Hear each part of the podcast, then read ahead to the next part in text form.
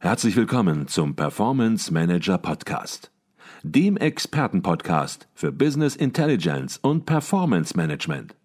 Inspirationen, Know-how und Impulse für Controller und CFOs, die noch erfolgreicher sein wollen.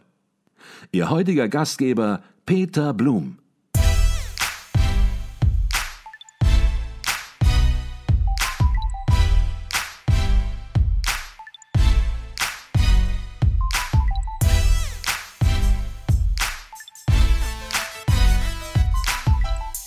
Sie hören jetzt den zweiten Teil meines Gespräches mit Kai Zenner zum Thema Der AI Act. Lässt sich KI sinnvoll regulieren? Falls Sie den ersten Teil des Gespräches verpasst haben, so können Sie sich diesen zuerst anhören. Jetzt haben wir ganz am Anfang des Podcasts gesagt, wir machen den Podcast eigentlich genau zur rechten Zeit, weil es eben nach einer Marathonphase, kann man fast sagen, der Erarbeitung des AI Acts nun zu einem Milestone gekommen ist. Und Sie haben es auch gesagt, es wird noch einige Zeit dauern, bis es dann wirklich zum europäischen Gesetz wird. Vielleicht können Sie den aktuellen Stand des Beschlussverfahrens, so würde ich es mal bezeichnen, ja. zum AI Act kurz darstellen, damit alle wissen, wann da überhaupt irgendwas kommt und worauf man sich dann auch entsprechend zeitlich einstellen sollte.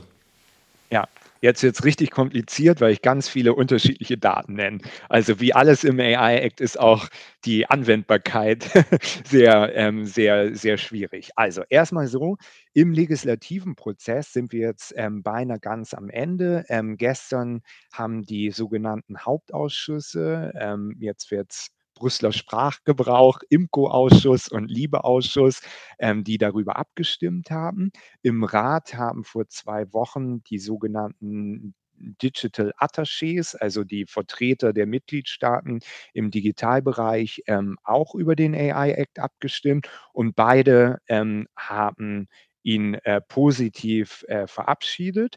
Jetzt ist aber sowohl bei den Mitgliedstaaten und auch im Parlament noch ein Schritt fehlend. Und zwar einmal müssen die Minister im Ministerrat noch das Okay geben und dann das ganze Plenum, also alle Abgeordneten ähm, im Europaparlament auch nochmal das Gesetz abnicken. Beide ähm, Abstimmungen gelten als Formalität. Also es wird aktuell nicht davon ausgegangen, dass es dort noch Probleme gibt, weil ich glaube, alle Parteien und alle Regierungen ähm, besorgt sind, dass Streitigkeiten so kurz vor der Europawahl, weil die findet im Juni dieses Jahres statt, bei den Bürgern nicht gut ankommt. Man hat schon genügend Probleme und deswegen jedenfalls beim äh, der KI-Regulierung deswegen eine sehr, sehr, sehr große Mehrheit hinter dem Gesetz steht und was ich am Anfang schon gesagt habe, auch aus der Industrie, aus der Wissenschaft, ähm, aus der Zivilgesellschaft der klare Auftrag kam, bitte schickt das Gesetz durch, weil wir wollen jetzt endlich damit beginnen, das Gesetz ähm, umzusetzen. Ähm, wenn es dann soweit kommt, im Parlament wird es wahrscheinlich die, der 11. April sein, dass alle Parlamentarier das Okay geben, das grüne Licht geben. Dann wird es noch ein paar Wochen dauern, bis das Gesetz offiziell ähm, im Gesetzblatt der Europäischen Union veröffentlicht wird. Dann wird es 21 Tage geben und dann tritt das Gesetz offiziell in Kraft. Ich denke aktuell, das wird so im Umfeld der Europawahl sein, irgendwann im Juni, Juli, wenn es ein bisschen länger dauert, im August. Und jetzt wird es richtig kompliziert.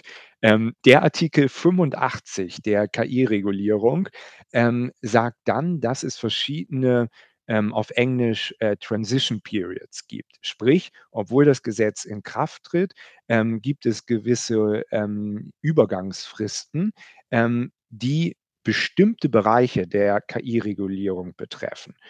Also Verbote, über die wir schon gesprochen haben, haben wir alle empfunden, macht nicht viel Sinn, wenn es jetzt riesige Übergangsfristen gibt von Dingen, die in zwei Jahren dann auf einmal verboten werden. Aber eine gewisse Übergangsfrist macht Sinn. Deswegen am Ende sagten wir sechs Monate. Das bedeutet, die Verbote treten ein am Ende des Jahres, so um Weihnachten, Silvester.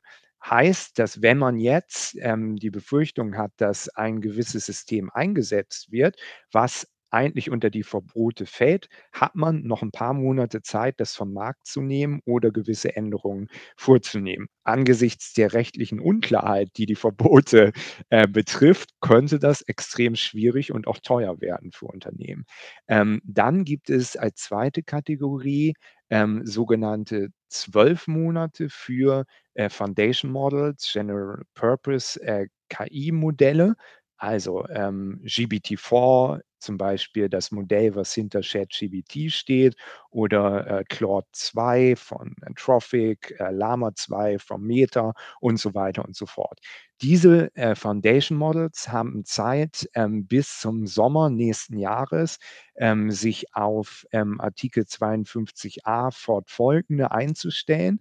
Es soll auch eine Code of Practice geben, äh, so eine Art Code of Conduct, woran sich diese ähm, Unternehmen dann orientieren können. Und wenn sie den Code of Conduct erfüllen, gelten sie als compliant mit dem restlichen äh, KI-Gesetz. Aber auch da heißt es relativ knapp, Unternehmen haben jetzt gar nicht mehr so viel Zeit, also Aleph Alpha in Deutschland, diese ganzen Anforderungen ähm, zu erfüllen. Ähm, und noch einmal, auch dort ist der AI Act relativ undeutlich, wie man diese Sachen erfüllen muss. Es muss wahrscheinlich noch weitere ähm, Guidelines der Kommission geben. Es sollen auch Standards entwickelt werden und der Code of Practice soll dort auch noch ein bisschen weiterhelfen.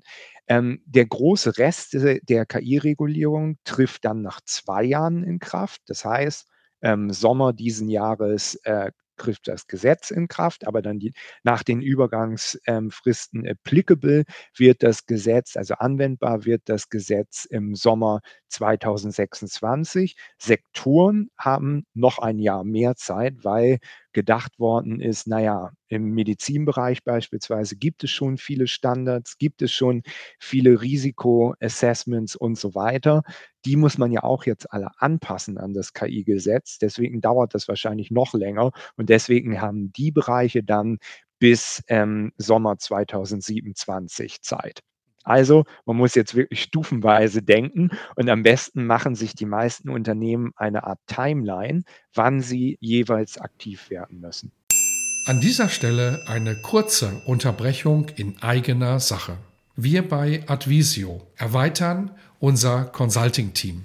Wenn Sie Business Intelligence Tools und Projekte in der Praxis erleben möchten, dann werden Sie Teil unseres Teams und bewerben sich als Consultant, Junior Consultant oder auch für ein Praktikum. Alle Informationen finden Sie unter www.advisio.de slash Karriere.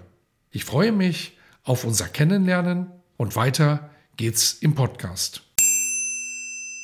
Vielleicht lassen wir uns noch ein bisschen konkreter darüber sprechen, wie der AI Act ähm, ja, europäische, aber natürlich eben auch deutsche Unternehmen betrifft. Vielleicht auch ganz konkret mal mittelständische Unternehmen, ja.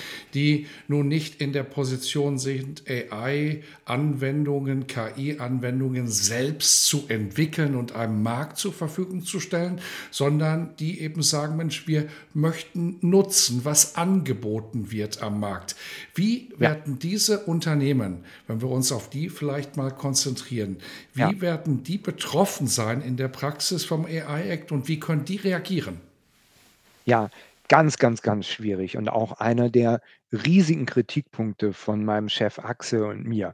Ähm, in der Theorie wird es oder sollte es so sein, dass ähm, genau gerade europäische ähm, SMEs, also KMUs und Startups eher in die ähm, Nutzerkategorie äh, fallen und dementsprechend nur in Anführungszeichen den Artikel 29 der KI-Regulierung erfüllen müssen. Ähm, das bedeutet, Sie müssen nicht den Datensatz nach Biasen äh, durchsuchen. Sie müssen nicht ähm, ähm, alle Details der technischen Dokumentierung erfüllen, sondern eine relativ limitierte ähm, äh, Liste an Regeln erfüllen, die hauptsächlich auf die Vorgaben des Herstellers basieren und dann eher so darum gehen, dass zum Beispiel die Person, die die menschliche Aufsicht erfüllt, wenn es auf Nutzerseite ist, gewisse ähm, Grundkenntnisse von KI ähm, äh, besitzt oder dass, wenn es zu Problemen kommt, die Marktaufsichtsbehörden informiert werden, wie auch der Hersteller etc. pp.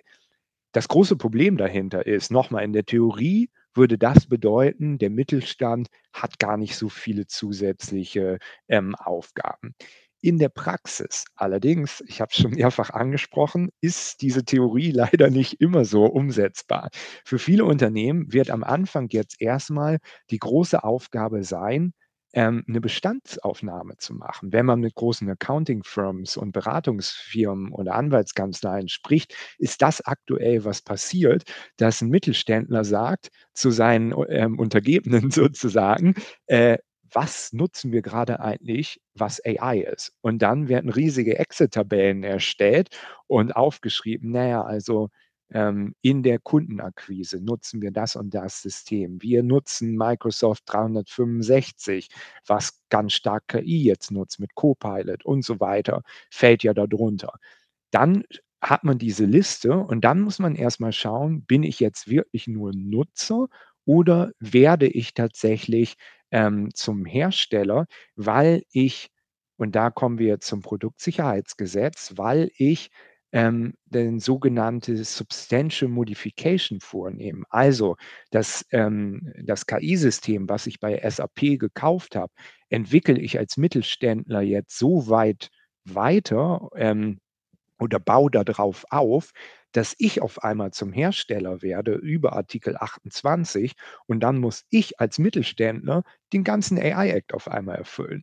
Und jetzt wird es noch komplizierter, weil aktuell zum Beispiel Substantial Modification furchtbar unklar ist. Es steht in den Erwägungsgründen drin, dass ähm, das weiter Trainieren wohl keine Substantial Modification ähm, darstellt. In den meisten Fällen Allerdings, wenn es substanziell erfolgt, dann doch, wenn neue Tätigkeiten oder ähm, Möglichkeiten entwickelt werden, dann auch etc. pp. Und gerade dadurch, dass KI-Technologien ähm, ja tatsächlich ein wenig Eigenleben hat und Möglichkeiten hat, auf Englisch evolving zu sein, also sich weiterentwickeln zu können, sind diese Graubereiche alle mit einem großen Fragezeichen zu ähm, überschreiben oder ja zu äh, markern.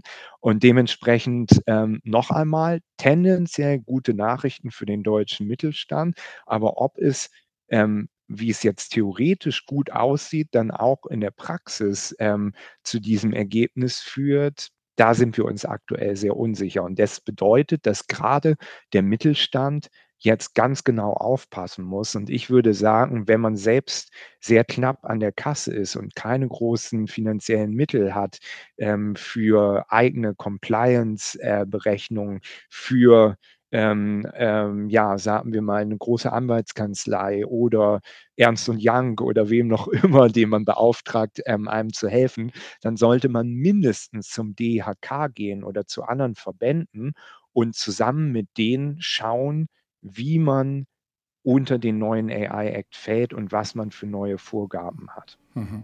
Das Thema wird kommen, das ist sicher, aber wir haben natürlich auch schon ein anderes Thema hinter uns gebracht, das heißt DSGVO.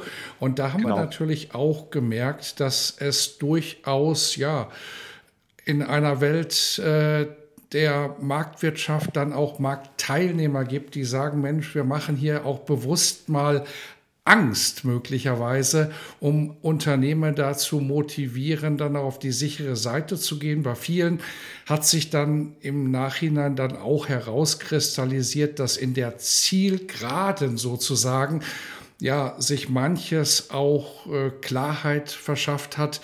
Das nicht bedeutet, dass alles immer einfach war oder auch ohne Aufwand, aber ja, die Spreu vom Weizen sozusagen, was ist wichtig und was ist unwichtig, hat sich dann am Ende doch sehr stark getrennt und Das wird mit Sicherheit beim AI Act auch der Fall sein. Das heißt, ich habe so ein bisschen zwischen den Zeilen rausgehört, Ihr Plädoyer nicht sofort das große Programm anstoßen, sondern eben auch mal bei den einschlägigen Industrie- und Handelskammern beispielsweise dann eben nachfragen, was empfiehlt ihr denn? Was sollen wir jetzt tun? Habe ich Sie da richtig verstanden? Genau, hundertprozentig. Also, ich will nicht sagen, dass, ähm, manchmal große Beratungsfirmen und Anwaltskanzleien wirklich die einzige Möglichkeit sind, compliant zu werden. Weil noch einmal, es gibt ja eine riesige Flut an Digitalgesetzen aktuell und ich glaube, die meisten Unternehmen sind da völlig überfordert und brauchen einfach diese Expertise. Aber wie Sie richtig sagten, man hat das genau bei der DSGVO gesehen. Es wurde so eine Angst betrieben. Ähm, Schulklassen und Lehrer haben ja Angst gehabt, am Ende Fotos noch zu machen, äh, weil das ja auch angeblich dann nicht mehr DSGVO-konform war. Und tatsächlich ähm, viele verdienen sich und haben sich damals ja eine goldene Nase damit verdient, bestimmte Zertifikate äh, teuer zu verkaufen, die am Ende gar nicht notwendig waren.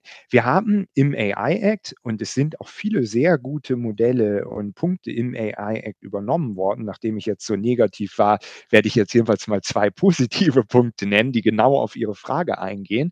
Man hat im AI Act tatsächlich aus den Fehlern lernen wollen und gerade KMUs und Startups helfen wollen, ähm, mit den neuen Vorgaben besser klarzukommen. Erstens, es gibt in äh, Artikel 40 ähm, Absatz 1 eine sogenannte Presumption of Conformity, wenn man sein KI-System anhand technischer Standards entwickelt. Diese werden auch gerade schon entworfen in Deutschland von DIN, in Europa vom Dach, äh, von der Dachorganisation Sensenelec. Ähm, und ähm, hoffentlich stellen die diese Standards rechtzeitig ähm, her, sodass dann in zwei Jahren die meisten Unternehmen einfach schauen können, ähm, im Bereich, äh, nehmen wir mal Transport und ähm, KI oder Beschäftigung KI, muss ich das und das im Design meines KI-Systems berücksichtigen und damit erfülle ich schon den ganzen AI-Act und mache es mir relativ kostengünstig, weil ich eben nicht dieses große Compliance-Modell oder Mechanismus äh, darüber aufstellen muss. Zudem haben wir eingeführt ähm, aus dem Finanzbereich.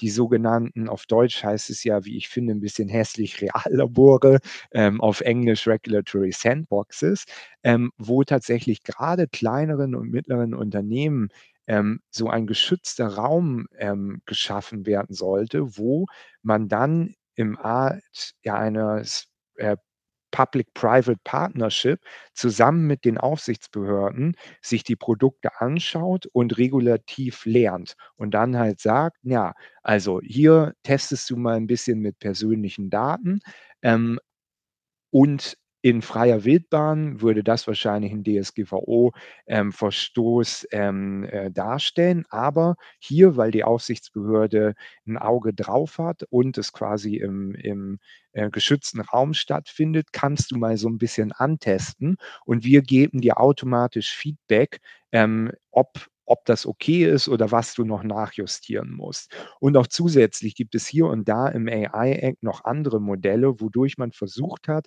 gerade kleinere Unternehmen bei der Hand zu nehmen. Ob das dann am Ende alles gleich funktioniert, wie gesagt, da habe ich so meine Zweifel, aber ähm, auf jeden Fall langfristig sollten wir dadurch besser fahren als mit der DSGVO und noch einmal, auch die Industrie ist, glaube ich, diesmal deutlich besser aufgestellt und hat aus der DSGVO gelernt, weil es beim DIHK, aber auch beim VDE verschiedene Initiativen gibt, wie man quasi ähm, Expertise poolen kann und als Netzwerk gemeinschaftlich ähm, an der Compliance äh, arbeiten kann und sich sozusagen gegenseitig hilft.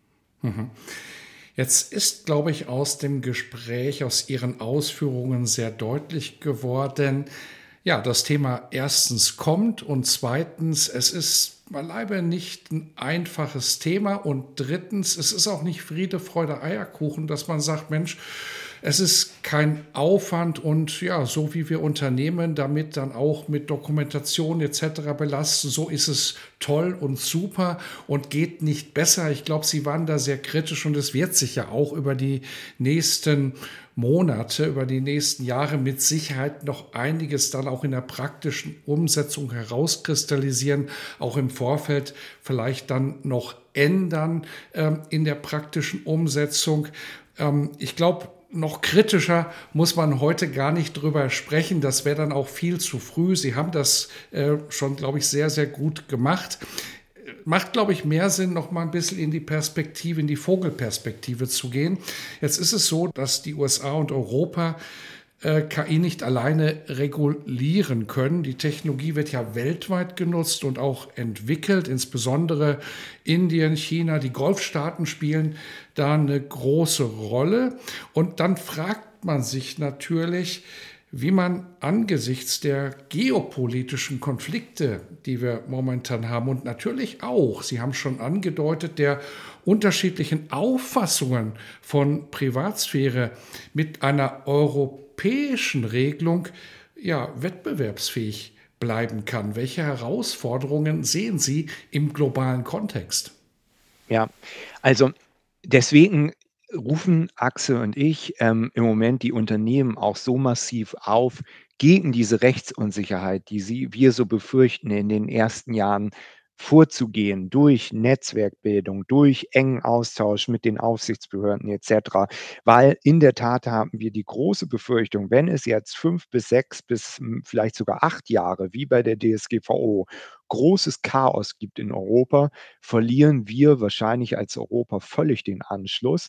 Und die Regionen, die aktuell nicht regulieren äh, und sich stattdessen auf Investments äh, fokussieren in AI, in die äh, Bildung, in Research, wie vor allem China, aber ähm, die USA sind ja auch äh, ganz vorne dabei und Sie haben die Golfstaaten genannt. Ähm, sehr interessant ist ja zum Beispiel, dass Abu Dhabi im Open Source äh, Sektor ganz massiv in das sogenannte Foundation Model Falcon investiert und auch noch andere Investments hat. Also die Welt äh, unsere, unsere Wettbewerber schlafen nicht. Und wenn wir uns jetzt quasi selber bremsen mit großer Rechtsunsicherheit, dann ist der Zug, glaube ich, völlig abgefahren. Das heißt noch einmal, um ähm, wettbewerbsfähig bleiben zu können, müssen wir versuchen, auch wenn der AI Act als Gesetz jetzt nicht perfekt geworden ist und in vielen Bereichen vielleicht sogar kritisch gesehen werden muss, das Beste daraus zu machen, indem wir wirklich so ein ja,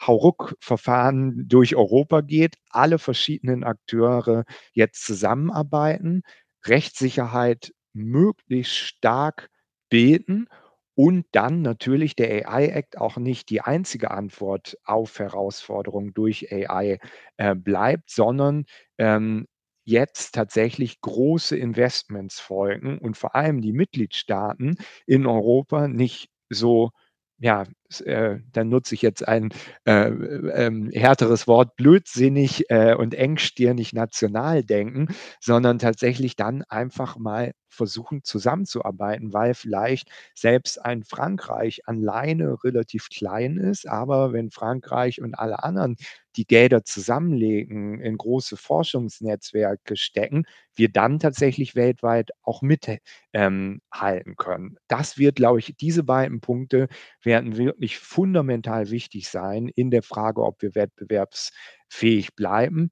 Wenn es keine stärkeren Investments gibt, keine stärkere ähm, Zusammenarbeit und dann auch noch große Rechtsunsicherheit herrscht, dann muss man, glaube ich, wirklich sagen, digitalpolitisch gute Nacht Europa. Mhm. Ich hoffe nicht, dass es dazu kommt. Mhm.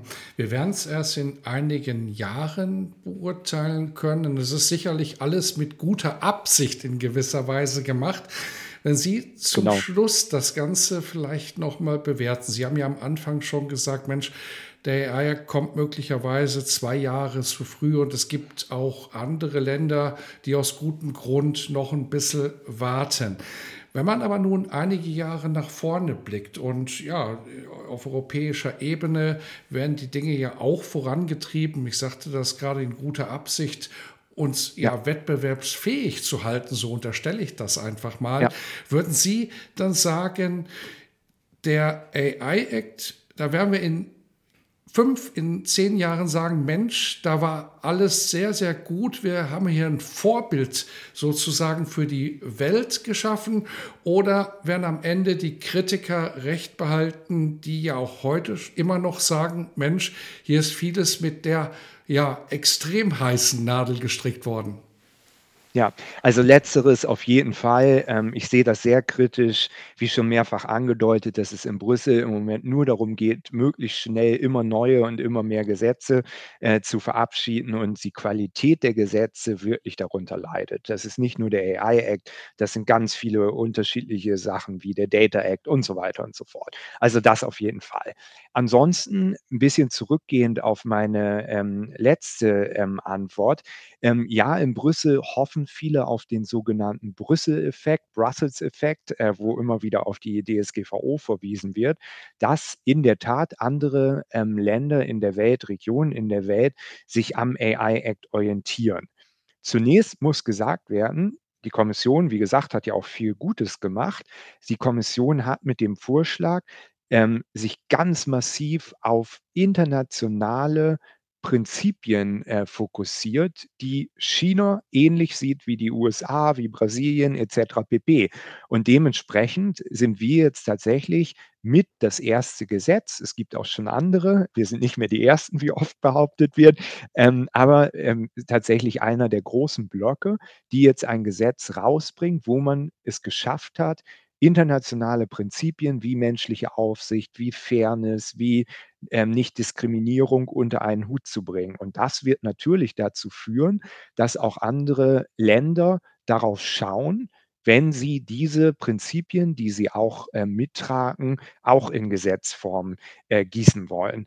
Ich glaube allerdings, wie bei der DSGVO, es ist ja nicht so, dass andere ähm, Staaten eins zu eins die DSGVO übernommen haben. Selbst das häufig genannte Beispiel aus Kalifornien, das kalifornische Datenschutzgesetz, ist ganz anders als die DSGVO. Aber was richtig ist, dass die sehr viele Elemente der DSGVO umgeschrieben haben, äh, genutzt haben, weiterentwickelt haben etc. Und ich denke, im positiven Fall wird es bei ähm, dem AI-Act ähnlich laufen, dass wahrscheinlich in den ersten Jahren, ersten Monaten andere, mit, äh, andere Länder mal gucken, wie es in Europa jetzt funktioniert. Ähm, wenn wir es dann schaffen, und da nochmal der Verweis auf meine vorherige Antwort, wenn wir es schaffen, einigermaßen ein, ein Level an Rechtssicherheit zu erzeugen mit dem AI-Act, dann werden tatsächlich andere Staaten, davon bin ich überzeugt, sagen, Super, dann ist dieser Bereich vom AI Act vielleicht wirklich auch sinnvoll für uns, dann übernehmen wir das. Die haben es natürlich dann auch viel einfacher, weil ähm, naja, wenn man einer der Ersten ist, macht man automatisch Dinge falsch und ein Staat, der sich ein bisschen länger Zeit lässt, der kann dann natürlich so ein bisschen Cherry-Picking machen und bestimmte Elemente von verschiedenen Regionen der Welt nutzen, die für ihn Sinn ergeben. Aber noch einmal, ganz viel hängt davon ab, wie jetzt die nächsten Monate und Jahre in der Europäischen Union ähm, funktionieren. Wenn es gut funktioniert, dann bin ich davon überzeugt, dass Europa tatsächlich zum Vorbild mit bestimmten Teilen des AI-Acts äh, werden kann. Und das hat natürlich große äh, Vorteile, insbesondere für äh, KMUs, auch aus Deutschland, weil wir wissen dann ja schon, wie man konform sich mit den Regeln verhält, was dann natürlich den Handel mit Regionen, die dann ein ähnliches Gesetz haben, für unsere Unternehmen sehr einfach macht und man dann vielleicht wirklich 'n Competitive Edge erzeugen könnte für KI-Produkte made in the EU oder in Deutschland.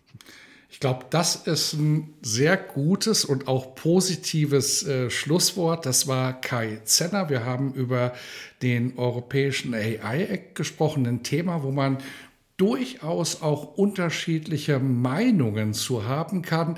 Auf jeden Fall kein einfaches Thema, aber auf der anderen Seite ein Thema, das uns in Unternehmen beschäftigen wird, auf uns zukommen wird. Und wir haben heute ja in einer sehr, sehr frühen Phase das Thema zumindest mal etwas sensibilisiert. Herzlichen Dank für Ihren Beitrag. Danke.